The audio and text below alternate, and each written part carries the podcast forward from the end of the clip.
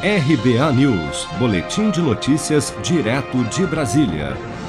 O desemprego vai continuar subindo nos próximos meses porque o ritmo de crescimento da atividade econômica será menor que o aumento da força de trabalho no Brasil.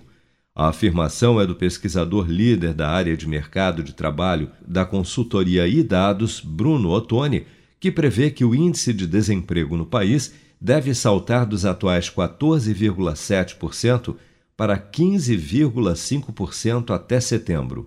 Isso não quer dizer, no entanto, que 900 mil pessoas irão perder seus empregos nos próximos meses, mas apenas que parte daqueles que hoje não procuram por um trabalho, ao tentarem se recolocar e não conseguirem, passarão nas estatísticas a fazer parte do grupo dos desempregados, como explica o economista eu diria que as perspectivas para os próximos meses não são boas. Né? Por que, que elas não são boas? Porque é, a gente deve ter algum crescimento econômico né, nos próximos meses, mas ainda não tão intenso, enfim, ainda existem riscos aí. A gente tem um risco de uma terceira onda da pandemia. A gente já está vendo, inclusive, por exemplo, em São Paulo, algumas cidades voltaram a é, implementar medidas restritivas. E, e, esse fantasma né, de uma volta mais intensa da pandemia, de uma terceira onda, ele vai persistir e, caso ele venha se confirmar, ele certamente vai afetar o crescimento econômico, vai, vai fazer com que a gente tenha é, é, um nível de atividade crescendo, mas de forma não tão intensa. E qual é o problema disso? O problema é que, ao mesmo tempo em que isso está acontecendo, a gente está observando muita gente voltando para o mercado de trabalho. Né? Por quê?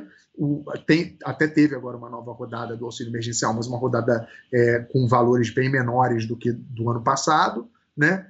E também as pessoas já estão há muito tempo sem, sem trabalhar, muita gente preocupada, o nível de isolamento tem caído muito, né? Então, ao mesmo tempo em que a gente não vai ter uma atividade econômica tão pujante, é, a gente vai ter muita gente entrando no mercado de trabalho, o que, que provavelmente vai acontecer é que essas pessoas vão entrar, mas não vão conseguir emprego, né? não vão ser absorvidas é, é, por, por alguma empresa, né, e não vão conseguir é, um, um, um, emprego. E aí o que, que, vai acontecer nesse caso? Muitas vão acabar é, virando desempregados.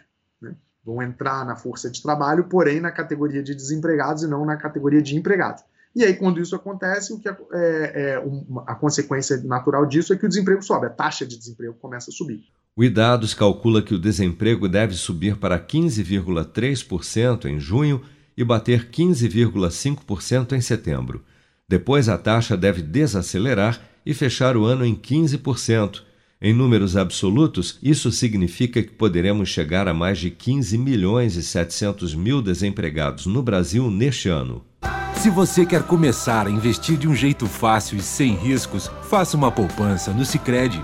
As pequenas economias do seu dia a dia vão se transformar na segurança do presente e do futuro. Separe um valor todos os meses e invista em você. Poupe com o Sicredi, pois gente que coopera cresce. Com produção de Bárbara Couto, de Brasília, Flávio Carpes.